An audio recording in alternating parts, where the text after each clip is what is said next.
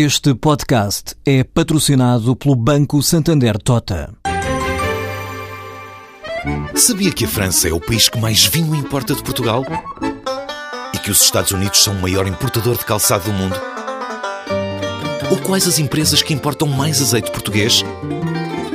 No portal Santander Trade, encontra todas as respostas para internacionalizar a sua empresa, desde mercados a procedimentos, redes de contactos e ferramentas para dinamizar a sua atividade exportadora. Descubra mais em santandertrade.com. Santander Tota, um banco para as suas ideias.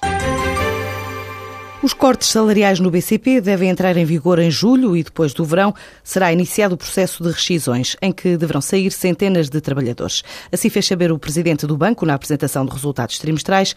Nuno Amado também admitiu antecipar em quase um ano a venda da operação na Roménia até ao verão. Temos um conjunto de interessados, os interessados passaremos para ver quais são aqueles que estão realmente interessados por pôr condições e preços.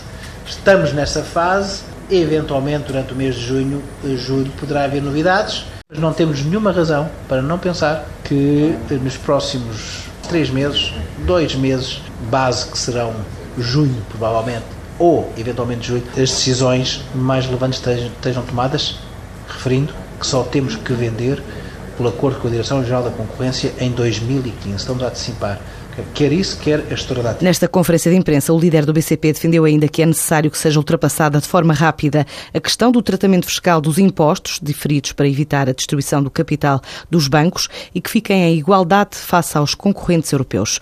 Nunamada admitiu ainda que o BCP pode registrar este ano mais imparidades, perdas, do que estava previsto, devido à avaliação do BCE à qualidade dos ativos da banca. Este ano provavelmente vai ser um ano de um nível de imparidades ligeiramente superior àquele que nós pensávamos inicialmente. Por algumas razões, mas a principal razão é, obviamente, quando se está perante um novo revisão global das carteiras de crédito, com carteiras de crédito tão grande, aparece sempre alguma situação que eh, é necessário eh, completar, corrigir, ajustar. E, portanto, provavelmente este ano, face àquilo que nós prevíamos, ainda vamos manter um nível de provisionamento com alguma eh, força, porque pensamos que isso é bom para o futuro do banco e, e, creio que isso é claro. Entre janeiro e março, as imparidades do BCP para crédito subiram 4,8% para os 191,7 milhões de euros, com outras imparidades e provisões a aumentarem 8,6% para 59,4 milhões de euros. O BCP aguarda ainda luz verde do supervisor para recomprar 400 milhões de euros de obrigações ao Estado. Os lucros da espanhola Gás Natural Fenosa caíram 2,3% para 402 milhões de euros no primeiro trimestre do ano, resultados que a empresa diz que foram afetados pela situação em Espanha. Além do ambiente económico exigente, a empresa refere-se ao impacto nas contas do grupo das alterações regulatórias no mercado espanhol que afeta o setor energético. Outra empresa espanhola, a Abertis, obteve um lucro líquido de 125 milhões de euros no primeiro trimestre do ano, menos 11,6% que em igual período de 2013. A empresa dá conta que este ano concluiu a integração global da Metropistas em Porto Rico e da Ispasat, Autopista del Sol, na Argentina, mas adianta que as contas foram afetadas ainda pela aplicação das novas normas contabilísticas e pelo impacto do câmbio, com especial atenção para a depreciação do peso no Chile, na Argentina e do real no Brasil.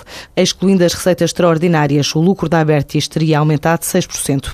A Valores, marca de comércio de ouro, aposta na expansão da rede de franchising e estima abrir 10 novas lojas de compra e venda de ouro, incluindo venda ao público de peças de orivesaria e a prestação de serviços de assistência rápida a Valores, num investimento que ronda os 200 mil euros. Com esta nova estratégia, a marca estima fechar 2014 com um volume de faturação próximo dos 45 milhões de euros, ou seja, mais 10 milhões do que o volume de negócios registado o ano passado.